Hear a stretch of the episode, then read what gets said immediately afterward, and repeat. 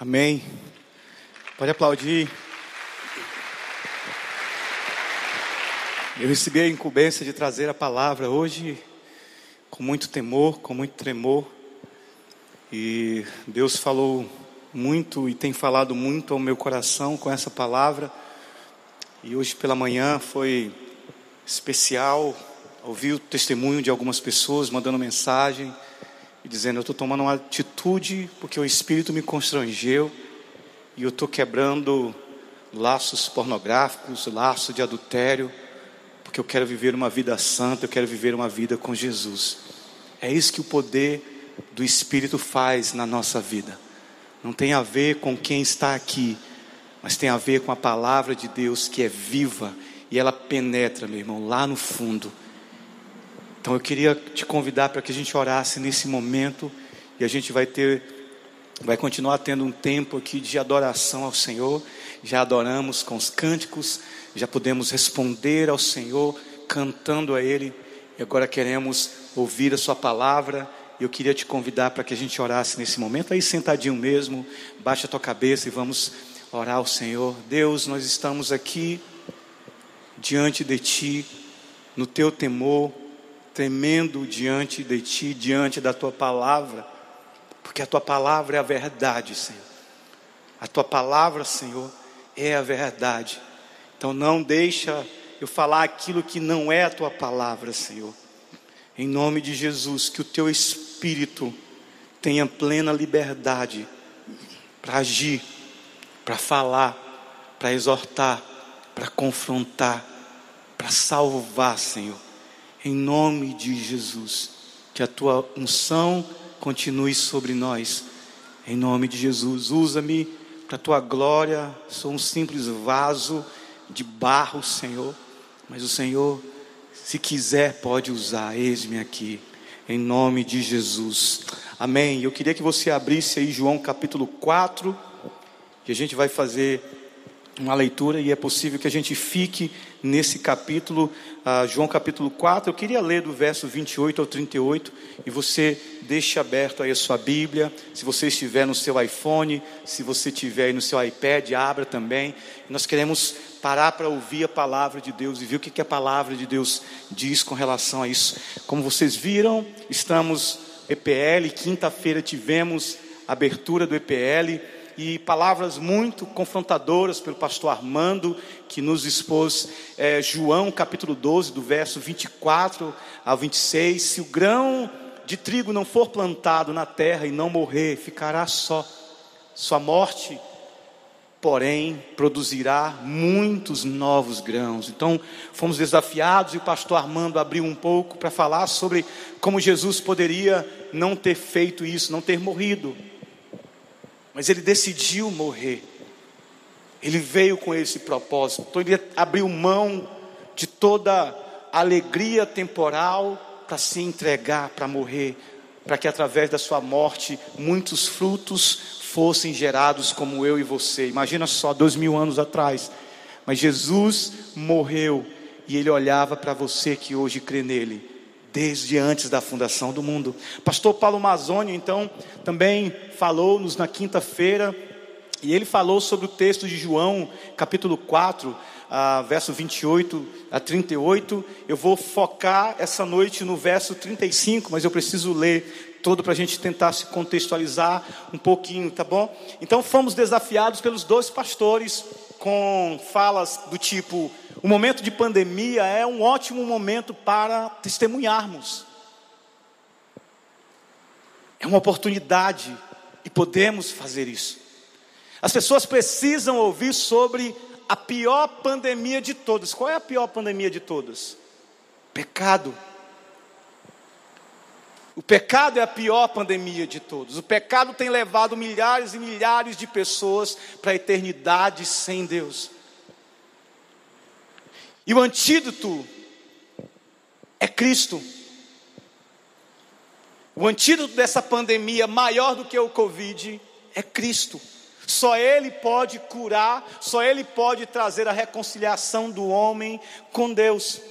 Ele tem poder para curar a pior das enfermidades. E o pastor Paulo Mazzoni nos trouxe aí um contexto ah, muito lindo da, e uma aplicação muito bela do, da mulher samaritana que entendeu o seu propósito. Então ela saiu dali depois do encontro com Jesus e disse: Venham ver, venham ver um homem que acabei de conhecer. Nós vamos aprofundar um pouco mais e trazer um pouco mais ah, sobre isso. E, e, ele também falou sobre que Cristo também vivia com um propósito: fazer a vontade do Pai. Minha comida é fazer a vontade do Pai. Nosso propósito como igreja, ou aliás, nós temos um propósito como igreja, que é anunciar o Evangelho a tempo e fora de tempo. E pensando um pouco sobre isso, a semana passada eu vi um pastor que eu conheci há um ano, dois anos atrás, numa conferência, e ele pegou Covid por esses dias, e ele ali chegou no hospital, muito cheio de dor, ofegante, não respirando tão bem. E ele chegou naquela, na, no quartinho dele lá e tinha uma, uma moça, uma jovem de pelo menos 22, 23 anos ao seu lado. E ele mesmo em meio àquela dor, aquela, aquela sensação ruim que quem pegou Covid sabe, mas ele mesmo com aqueles sintomas, ele perguntou para ela: Você conhece sobre Jesus? Você já ouviu de Jesus? E ele ali compartilhou então o evangelho com aquela jovem. E ela começou a chorar. E ele falou assim: Você não quer tomar uma decisão por Cristo? Você não quer ter Cristo como seu Salvador? E ela falou: Não é o momento. E aí ele, tudo bem, ele dormiu, pegou no sono, dormiu. No outro dia, ela tinha falecido ela tinha partido para a eternidade. Ela partiu para a eternidade sem reconhecer Jesus como Senhor e como Salvador. Todo momento é momento para falar de Cristo. No trabalho, na escola, com o vizinho, na academia. Deus nos manda fazer discípulos de todas as nações. Enquanto caminhamos, falamos. Enquanto adoecemos, falamos. Enquanto estamos desempregados, falamos. É essa a missão, é esse o propósito com a qual Deus nos chamou. E se eu pudesse é, dar um nome e um título para essa mensagem, seria: O tempo é agora, não depois, não amanhã, agora, nesse exato momento. Ao sair daqui, ao estar aqui com um convidado, é agora. E eu queria ler o texto com vocês. Então, João capítulo 4, verso 28 em diante, diz assim: A mulher deixou sua vasilha de água junto ao poço e correu de volta para o povoado, dizendo a todos: Venham ver um homem que me disse tudo o que eu já fiz na vida. Será que ele não é o Cristo? Será que não é ele o Cristo? Então as pessoas saíram do povoado para vê-lo. Enquanto isso, os discípulos insistiam com Jesus: Rabi, coma, coma alguma coisa. Ele, porém, respondeu: Eu tenho um tipo de alimento que vocês não conhecem. Os discípulos perguntaram uns aos outros: Será que alguém lhe trouxe comida? Então Jesus explicou: Meu alimento consiste em fazer a vontade daquele que me enviou e em terminar a sua obra. Vocês não costumam dizer ainda faltam quatro meses para a colheita? Mas eu lhes digo: despertem e olhem em volta. Os campos estão maduros para a colheita. Os que colhem já recebem salário. E os frutos que ajuntam são as pessoas que passam a ter a vida eterna. Que alegria espera tanto que semeia como que colhe. Vocês conhecem o ditado: um semeia e outro colhe. E é verdade, eu envio vocês para colher onde não semearam, outros realizaram o trabalho, e agora vocês ajuntarão. Ajuntarão a colheita. Algumas desculpas surgem para não semearmos. Não é o tempo ideal. Deixa melhorar um pouco, o negócio está meio difícil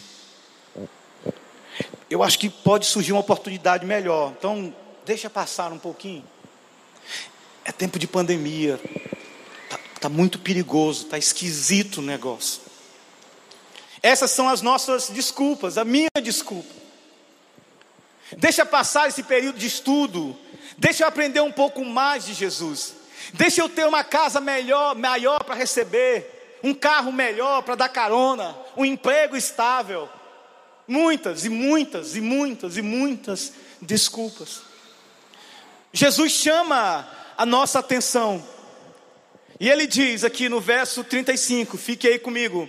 Vocês não costumam dizer, ainda faltam quatro meses para a colheita, mas eu lhes digo: despertem. Jesus chama a nossa atenção para isso. Ele diz: despertem, acordem. Vocês estão dormindo?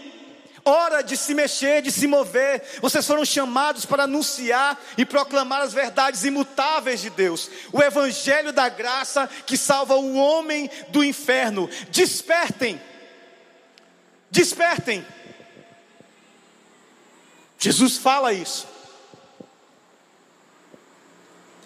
Vamos ler alguns textos. Eu queria ler com vocês 1 Coríntios, 2 Coríntios, aliás, 5, 18 que diz: E tudo isso vem de Deus, aquele que nos trouxe de volta para si, por meio de Cristo, e nos encarregou de reconciliar outros com Ele. Nós fomos encarregados. Quem nos encarregou? O próprio Cristo. É isso que a Escritura diz. Pois em Cristo, aí ele vai explicar: pois em Cristo Deus estava reconciliando consigo o mundo, não levando mais em conta os pecados das pessoas, e ele nos deu uma mensagem maravilhosa de reconciliação. Por que nós fomos resgatados? Porque Cristo fez isso conosco. Agora nós temos essa responsabilidade de também proclamar, anunciar que há reconciliação por meio de Jesus Cristo. Despertem. Jesus chama a nossa atenção para isso. Marcos 16, 15, você conhece. Ide por todo o mundo e pregai o meu evangelho. Segundo Timóteo 4:2 diz: prega a palavra insiste a tempo e fora de tempo. Qual é o tempo? Agora. Qual é o tempo? Hoje. Qual é o tempo? Nesse exato momento. Deus nos chama para proclamar e para falar. Esse é o chamado para nós hoje, a tempo e fora de tempo.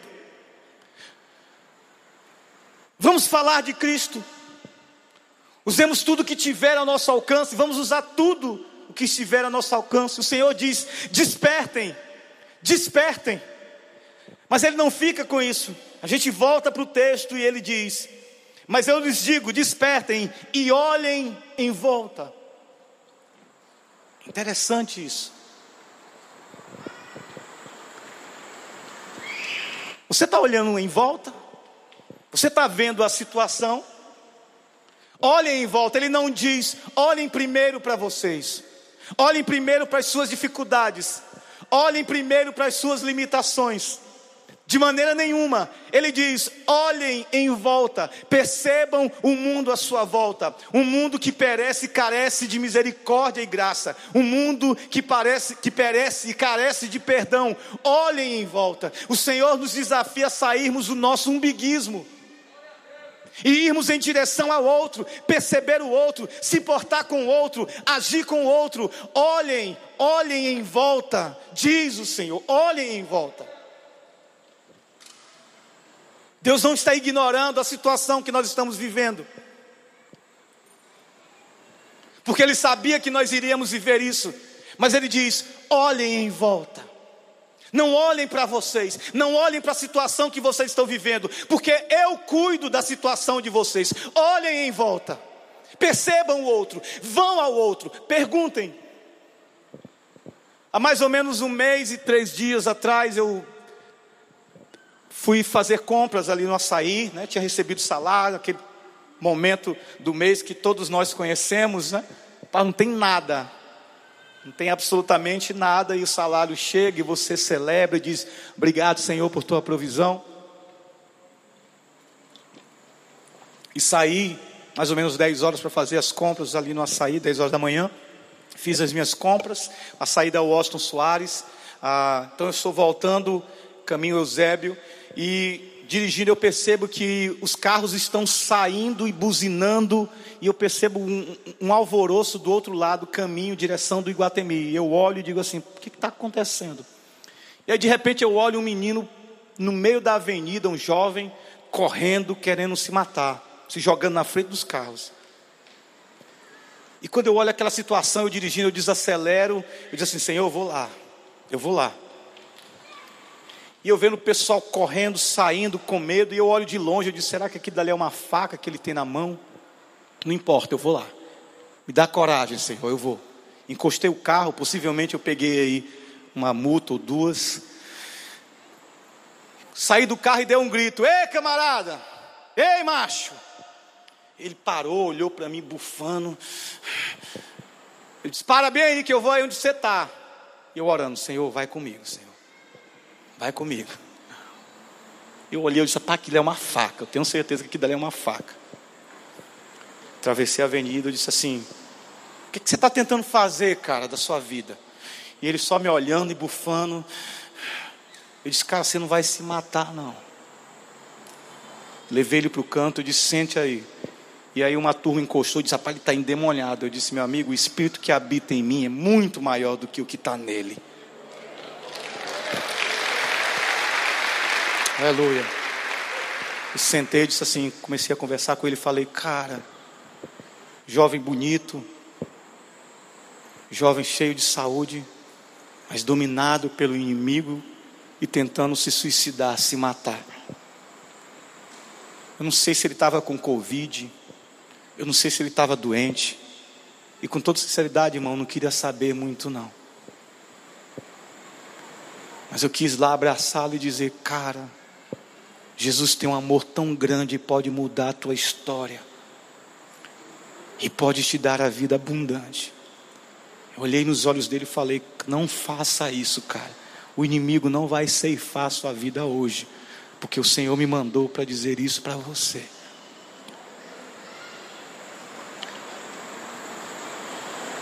E aí perguntei qual era o nome dele. Ele disse: Rodrigo. Disse, cara, você é um cara bonito. Faça isso não, cara. Você está com fome? Então, fui, fui lá no comércio. Eu, eu lembrei que eu não estava com a carteira. Eu peguei o relógio e disse assim: Eu quero comprar comida. Eu não tenho dinheiro aqui agora, mas eu vou te pagar. Deixa eu deixar o relógio aqui. A mulher achou que eu era um doido. Disse assim: Mas eu preciso comprar um prato de comida para dar para um camarada ali. Deixei o relógio lá, que ela não acredita. Aí eu disse assim: Eu volto já dei a comida para ele, conversamos. Depois dali eu não sei o que aconteceu. Não sei o que aconteceu com a vida dele. Uma coisa eu sei, que ele não se matou, porque eu não vi nenhuma notícia depois. Isso fez meu coração se alegrar. Porque naquele dia, não foi eu, mas Deus rompeu os grilhões que me fazem ver somente para mim e se preocupar com o meu bem-estar, para olhar para o outro e dizer: eu vou lá em nome de Jesus. O que Jesus está falando é isso. Olhem em volta. Olhem em volta. O mundo está carente do amor de Jesus. Olhem em volta. O chamado é para ir além de mim mesmo. Você está olhando além das suas dificuldades? Ao pensarmos o que temos enfrentado como pandemia, podemos usar de desculpas para não fazer nada, não falar nada. Mas, mas deixa eu te lembrar de algo. Para muitos de nós, essa pandemia tem sido um deserto. O deserto que temos vivido é o lugar ideal para dependermos de Deus. É o lugar ideal para orarmos, como o Salmo 126 verso 4 e 6 diz: Restaura, Senhor, restaura, restaura, Senhor, nossa situação como riachos revigoram o deserto. Você sabe que imagem é essa? Essa imagem de um deserto árido, quente. Talvez é isso que muitos de nós temos vivido, experimentado na pele. Você já foi para algum deserto? Já sentiu a sensação térmica de 50 graus Celsius na muleira? Eu já. Já pôde andar aí quilômetros na areia e só via areia. Eu tive o privilégio de caminhar no deserto, ah, lá, lá no Egito, onde possivelmente o povo de Israel caminhou. Eu tive esse privilégio de estar ali com uma época nós fomos fazer uma visita no continente africano e teríamos que ir ministrar em alguns países do continente africano. A, a, a mensagem vazou e alguns países falaram assim: se entrar aqui, morre. Missionário entrar aqui para falar de Jesus, morre. Pensa no desafio. Mas pensar na África, pensar nesse país onde a gente ora, onde, por onde, por quem a gente ora, a gente tem uma, uma surpresinha legal aí essa noite. Eu queria que os meninos soltassem aí, a gente vai ter um bate-papo já já para ouvir um pastor que está lá fazendo missão. E aí eu queria que você prestasse, prestasse atenção um pouquinho nesse vídeo, depois a gente vai chamar o pastor Andrelino.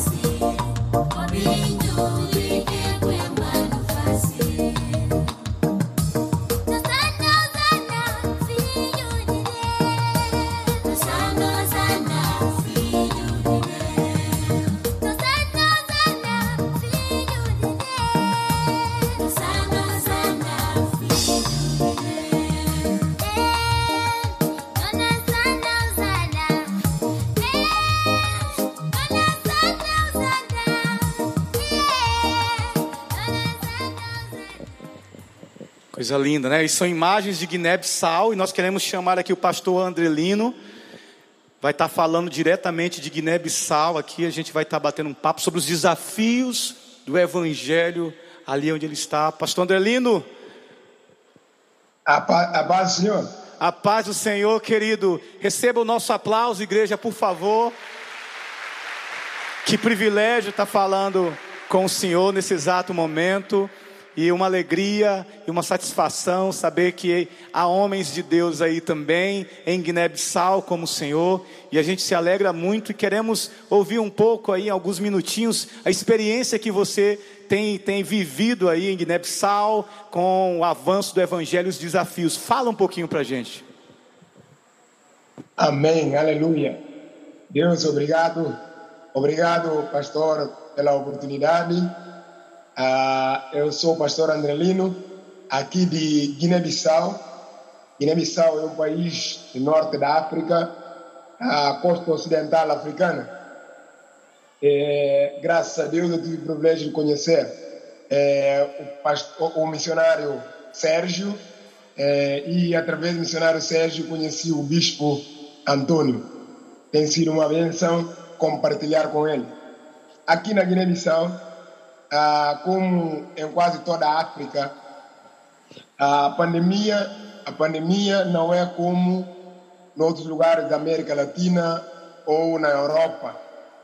Não sentimos tão forte a vírus, vírus não é a infectando pessoas. Temos um índice muito baixo de pessoas infectadas e, e, e de mortes também, pelo que temos acompanhado em relação a outros países. Sim. Mas as consequências desse vírus é, são maiores aqui no continente africano. Sim. Por isso eu louvo a Deus pela palavra que acabamos de ouvir. Tem sido uma realidade nossa aqui. É, com essas dificuldades, porque com o fecho das coisas, ah, quarentena, e as pessoas têm vivido, as pessoas têm morrido muito mais de fome e outros tipos de doença por causa da pandemia. Ok, e como é que o, ok, e como é que é, nesse nesse contexto de pessoas morrendo de fome, é, só para dizer, só, me, me, me, me, me diga isso, é 600 mil, 600 mil habitantes em Guiné-Bissau, é, é, em Bissau, na capital, é isso?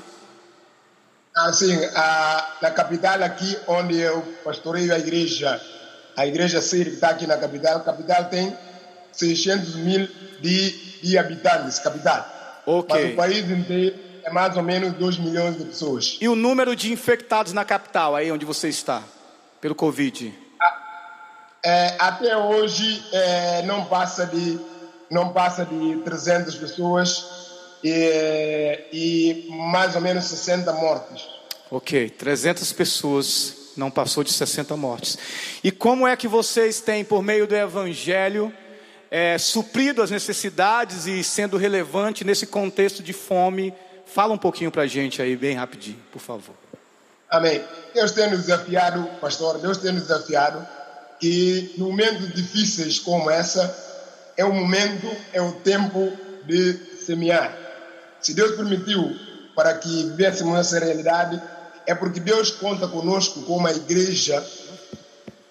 Uhul! Você ouviu, né? Se Deus permitiu essa realidade, é porque Ele conta conosco como igreja para avançarmos. Eu acho que caiu a conexão.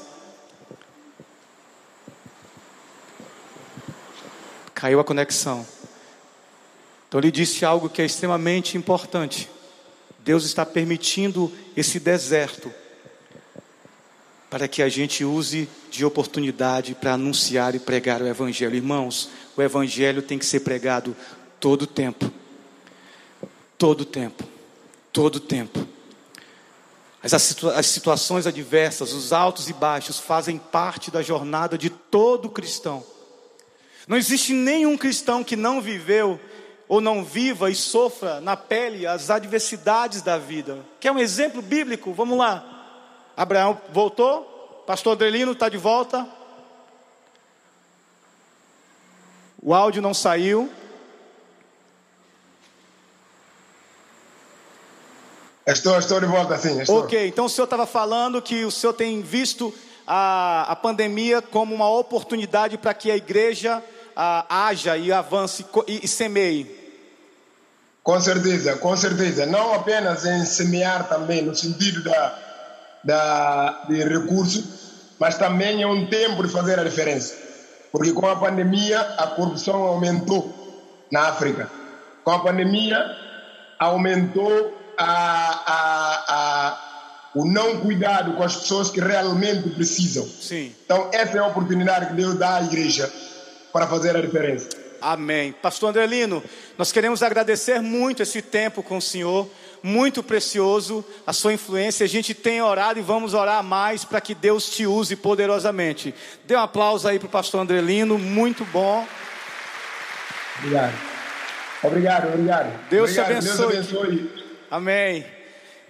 Estamos juntos em oração. Deus abençoe. Paz. Amém. Obrigado. É uma oportunidade porque as pessoas estão sofrendo. O deserto é de fato o lugar onde Deus planejou nos fazer andar para que ali e somente ali possamos depender totalmente e exclusivamente dEle. Pastor Andrelino falou: os que sofrem são os que não têm. Qual é a oportunidade que surge? A igreja de olhar para aqueles que o mundo não vê, de olhar para aqueles que o mundo não percebe. A igreja de Jesus é a única instituição no mundo todo que olha de uma maneira diferente, porque ela não olha a situação, ela olha o ser humano à imagem de Deus, e por causa disso ela vai ao encontro em misericórdia e graça. Deus nos chama nesse deserto a fazermos a mesma coisa. O deserto é o lugar, é a sombra, ali Deus nos dá a sombra e nos dá luz, nos ilumina, Ali Ele nos dá pão e nos dá água. Ali Ele é o nosso Deus e nós somos o seu povo. Ali todas as coisas, no deserto, todas as coisas cooperam para o bem, o nosso bem, se de fato o amamos. Deus nos chama para vivermos para Ele, sermos Suas testemunhas e o proclamarmos. Nós somos Suas testemunhas e temos que anunciar, falar e proclamar que há um Deus que busca o pecador, o perdido, para dar-lhe vida e a cura do pecado, que o livrará da morte eterna e lhe dará vida abundante. Pense sobre isso. Nós temos tudo o que precisamos, queridos. Tudo o que precisamos, porque o Espírito de Deus habita em nós. Mas o salmo não, não termina, não fica só aí, só no. Só no restaura, Senhor, nossa situação. Ele vai dizer mais. Ele vai dizer no verso 5: Os que semeiam com lágrimas colherão com gritos de alegria. Querido, eu queria que você ouvisse isso aqui. Há um tipo de semeadura onde as lágrimas são necessárias. E como temos chorado esse dia? Como eu tenho chorado, querido? Só essa semana eu perdi dois amigos muito próximos de São Luís do Maranhão. Muito próximos. Lágrimas Talvez diante da dor, da privação, dor e lágrimas que clamam por misericórdia, Deus, mas Deus, querido, Ele faz um milagre em meio às lágrimas, porque Deus, Ele não rejeita as lágrimas de um cristão, Ele não rejeita as tuas lágrimas. Choram enquanto lançam as sementes, o texto fala, mas cantam quando voltam com a colheita. É possível que você esteja chorando nesse momento, mas essa semeadura, em meio às lágrimas e em meio à dor, se te impulsiona para o outro, se te leva a negar a si mesmo, se te, tornará em júbilo e alegria, pois o que semeia com lágrimas, colherá com gritos de alegria, porque Deus não despreza a lágrima, as lágrimas lágrimas do seu povo. Eu e você podemos estar chorando nesse momento, dizendo: Deus, misericórdia do meu vizinho, misericórdia do meu amigo que não te conhece. Semeie na vida dele, fale de Jesus, não se cale. Olhar em volta é se desprender de nós mesmos e perceber o que Jesus disse: os campos já estão maduros para a colheita. Quando é? Amanhã não é hoje, hoje é o tempo, agora é o tempo. Até quando iremos negligenciar isso? O nosso propósito deve ser resgatado em meio a tudo que estamos vivendo. Nós somos testemunhas do Deus vivo, chamados para as boas novas e para anunciar o ano aceitável do Senhor. Isaías 61 diz: O Espírito do Senhor está onde? Está sobre sobre o Espírito do Senhor está presente para consolar. É Deus com a gente exalando vida, forças para caminhar. O Espírito do Senhor está presente para consolar. É Deus com gente exalando vida, forças para caminhar. E Ele nos ungiu para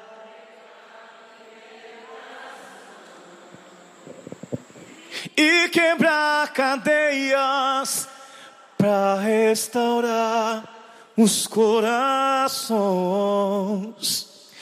e anunciar o ano aceitável do Senhor, a fim de que se chamem, a fim de que se chamem a fim de que se chame Carvalho de Justiça. O Espírito do Senhor está sobre nós. Vamos voltar para o texto, João capítulo 4. E irei ler falar algumas falas aqui do pastor Mazone na quinta-feira. A mulher samaritana se encontra com Cristo. Ela encontra a vida e sai correndo, porque ela tinha uma noção de vida totalmente diferente. A vida dela era: eu vou encontrar um parceiro melhor. Se não der certo, eu vou pular. Se não der certo, eu vou pular. Se não der certo, eu vou pular. Mas eu tenho certeza que eu vou encontrar e eu, eu vou encontrar a minha vida. Essa era a filosofia da mulher samaritana.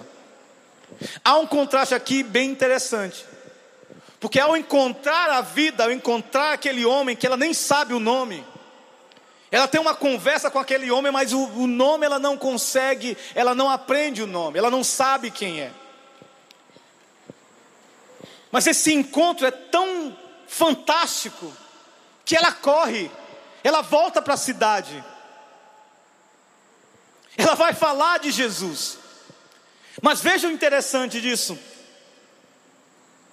os discípulos saíram, os discípulos foram para a cidade. Os discípulos foram para o mercado comprar pão. Os discípulos foram para o shopping, talvez dar um passeio. Há uma necessidade real ali, uma cidade samaritana carente do evangelho, carente da salvação. E aqueles homens que andam com Jesus dia a dia, estão aprendendo sobre as boas novas do reino. Eles não consideram a cidade, porque eles acham mais importante, eles acham mais importante suas necessidades próprias. E eles saem com uma missão: eu vou visitar o shopping, eu vou no mercado, eu vou comprar algo para mim. Imagina só que contraste. Eles estão andando com Jesus, eles estão caminhando com Jesus. Mas a mulher samaritana, que tem uma fama ruim, que vive uma vida onde todos a julgam, todos a julgam. Ela não se importa naquele momento, depois de ter encontrado Jesus, com o que vão falar dela. Ela não se importa com o que vão dizer, ela não se importa com sua reputação. Ela simplesmente tem um encontro com a vida, sai e diz: Ei, venham ver, porque eu conheci um homem. Imagina só aquela que já tinha seis maridos. Como é que isso soa no ouvido daqueles que sempre falam, Ixi, mais um. Imagina só a situação da mulher samaritana. Mas ela não se preocupa com isso, porque ela teve o um encontro com Jesus, e ela não se importa com o que vão falar, ela não perde o tempo, ela entende que o tempo é agora. O tempo é já, o tempo é hoje. Eu não sei quem é esse homem, mas eu queria que vocês conhecessem esse homem. Que lição para mim, que lição para nós que caminhamos tanto tempo com Jesus.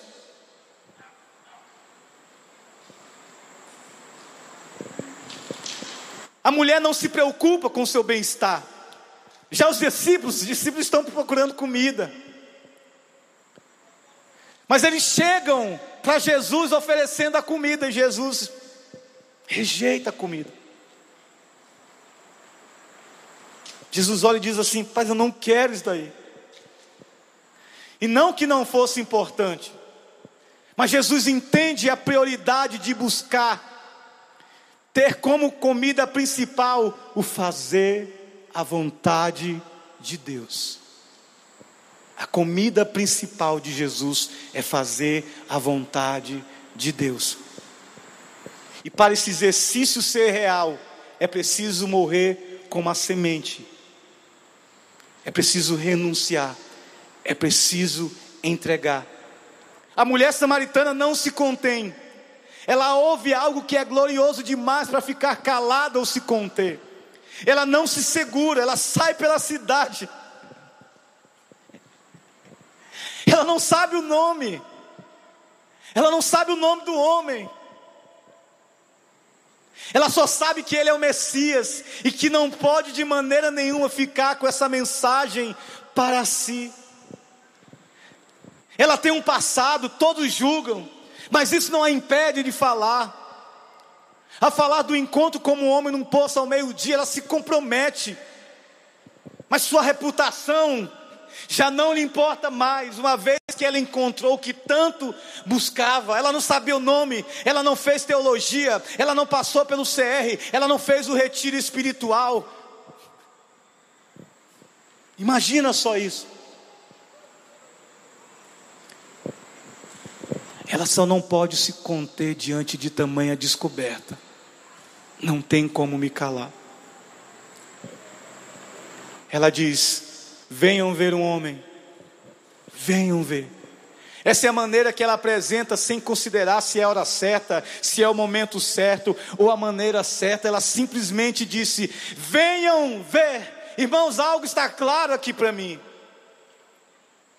A tempo e fora de tempo somos chamados a proclamar a hora é agora, os campos estão brancos, não há mais tempo, o tempo de falarmos, o tempo de proclamarmos é agora, seja na academia, seja pegando Uber, seja, seja indo ao supermercado, seja no hospital, seja qualquer lugar, seja o momento que for, Jesus nos convida, nos conclama e nos desafia como a igreja a proclamarmos a salvação sim, somente em Jesus, esse é o nosso chamado, essa é a nossa vocação vocação. O que está faltando para você? O que está faltando para nós? Quais são as desculpas?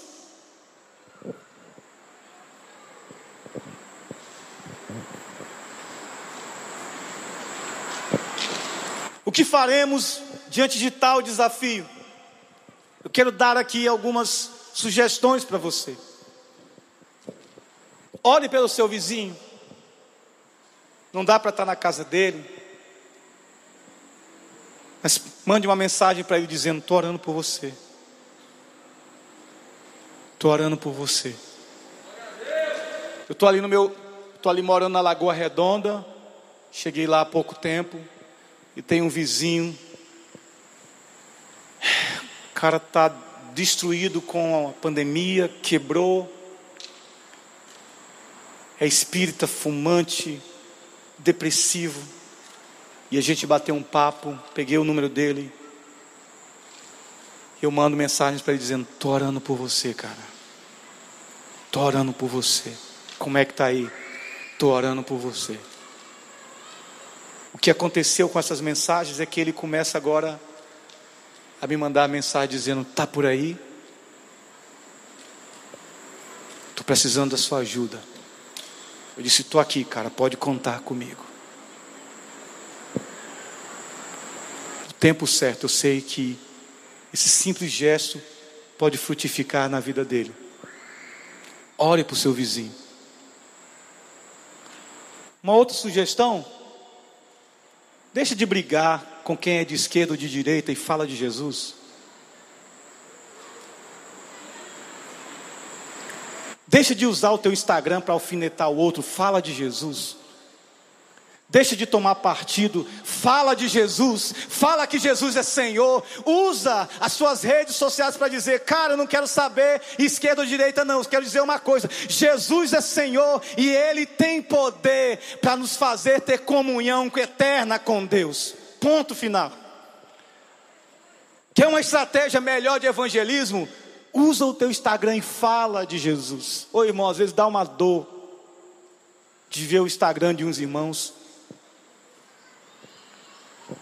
Ele parece tudo menos um cristão. Ele parece tudo menos um filho de Deus. As oportunidades que Deus está nos dando, seja na mídia, seja na rede social, seja nos canais, isso tudo é uma oportunidade para que a gente proclame a nossa fé há salvação em Jesus. Irmãos, eu falo isso. Eu postei essa semana uma frase no meu Instagram, eu disse assim: a única coisa que a morte pode fazer com um cristão, com um salvo em Jesus, é entregá-lo para aquele que, que, que o cristão sempre desejou, Cristo. É a única coisa que a morte pode fazer com, com nós que amamos Jesus, é nos entregar para o nosso amado, para o amado das nossas almas. Aleluia. Então, deixa de brigar, deixa esse negócio de rapaz, eu quero falar de Jesus. Faça uma live de oração. Usa teu Instagram, teu YouTube, sei lá o que. Chama teus amigos no serviço e diz assim: Cara, eu queria começar com uma oração. Mas não atrapalhe o teu tempo de serviço. Chega antes, convida os amigos. Se eu queria orar, fala para o teu patrão: Patrão, estou orando por você. Faz isso.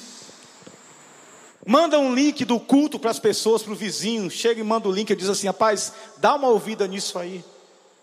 Faz o teu GR online um momento de encontro. Faz alguma coisa, anuncia que Jesus é a cura que o mundo precisa. Irmãos, tantas ferramentas estão à nossa disposição, nós precisamos entender que Deus nos chama como testemunhas para um mundo caído que caminha para o inferno. Mas deixa eu te falar uma coisa: esse mundo, ele não vai ser destruído, esse mundo vai ser restaurado, e nós iremos e somos a voz que proclamamos que Deus ele começou a sua história e ele vai terminar. No final, todas as coisas irão ser restauradas para a glória de Deus, e essa é a nossa esperança. A mulher samaritana simplesmente falou para quem quisesse ouvir. Deus não espera que você converta ninguém, porque a obra não é sua. A nossa função é proclamar, lançar a semente, pois no tempo certo, essa semente vai frutificar e vai dar frutos. O desafio que Deus tem para mim e para você é que não paremos de proclamar, que usemos todos os métodos, todas as formas, todo o tempo para falar de Jesus. Você está pronto para isso? Você está pronto para isso? Pronto para isso? Para dizer, Senhor, eu não sei o que falar. Nós acabamos de ver que a mulher samaritana não sabia nem o nome. Eu queria te convidar para que a gente orasse nesse momento. E é aquelas duas perguntas: o que Deus falou com você? O que Deus falou com você? Primeira coisa. Essa manhã eu recebi um áudio de um irmão que, emocionado, falou: Cara, eu estou rejeitando. Estou rejeitando uma vida de pecado para viver uma vida santa com Deus. Não aguento mais. O que é que o Senhor está falando com você essa noite, querido? Quantas oportunidades tem passado à sua frente para que você fale de Jesus? Para que você demonstre que Jesus habita em você, vive em você.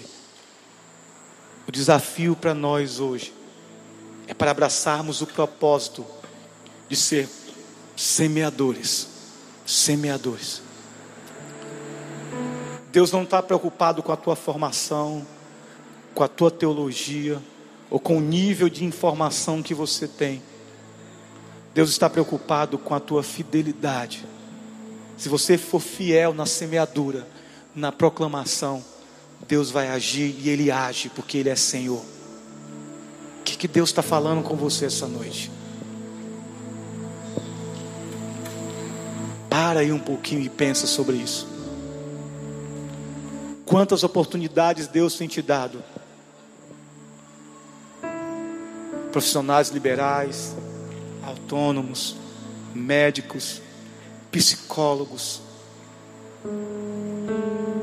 trabalhadores braçais, pedreiros, mestres de obras, empresários, enfermeira,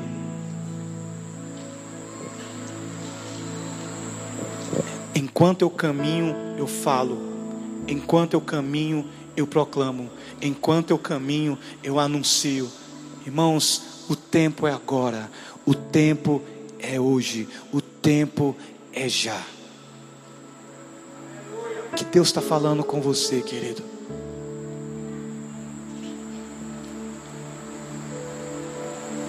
Vamos sair da inércia. Vamos sair da inércia. Vamos sair da inércia.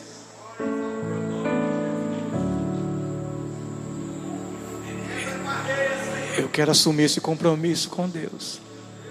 Eu quero. Quantos querem aí? Eu queria que você levantasse a mão, se levantasse eu quero. Eu quero ser um semeador, eu quero proclamar. Eu quero. Levanta aí, levanta aí, querido. Faz isso, levanta diante de Deus. Levanta e diz, Senhor, eu quero. Vamos lotar essa tenda, vamos impactar a fortaleza, vamos impactar essa cidade com a palavra de Deus, com o anúncio do Evangelho. Vamos semear para que pessoas reconheçam e conheçam que há Jesus, que Ele é Senhor, que Ele é Salvador. Eu quero, Senhor, eu quero, eu quero, eu quero ser essa voz. Aleluia. Eu quero ser essa voz. Esse compromisso não é comigo, certo? Esse compromisso é com o Senhor. E a minha oração é que o Espírito, irmão, te quebre. Que o Espírito abra a sua boca. Os testemunhos que eu dei aqui não é porque eu sou corajoso, não. Não é porque eu sou corajoso, não.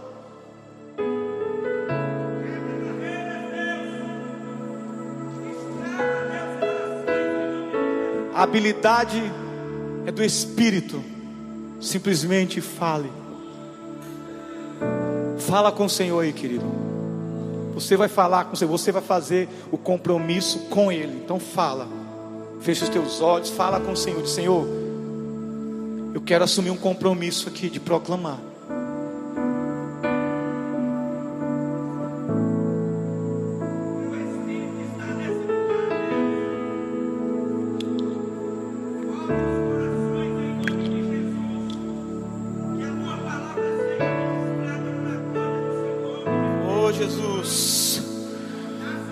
Tua igreja diante de ti, Senhor, assumindo o compromisso, Senhor, de semear, de sair da inércia, de usar todo o tempo que haja, que, que seja preciso para falar do teu amor, para proclamar, Senhor, não olhando para nós, mas olhando para fora, olhando para o outro, abrindo mão, Senhor.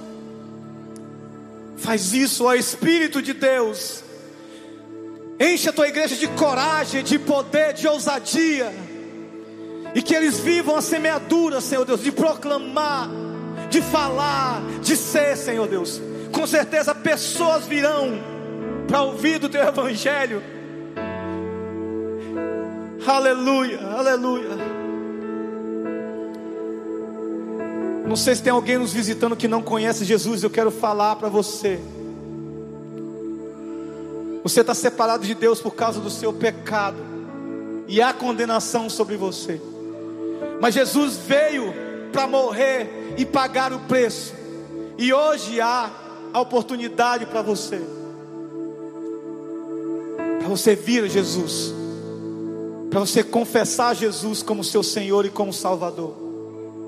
Para que você tenha vida abundante com Ele. Então eu queria saber se você está aqui hoje e quer aceitar Jesus, levanta tua mão aí. Levanta tua mão. Corre hoje, corre, não deixa para amanhã não. É hoje, é agora. É hoje, é agora. Eu quero assumir um compromisso com Cristo. Eu me arrependo dos meus pecados.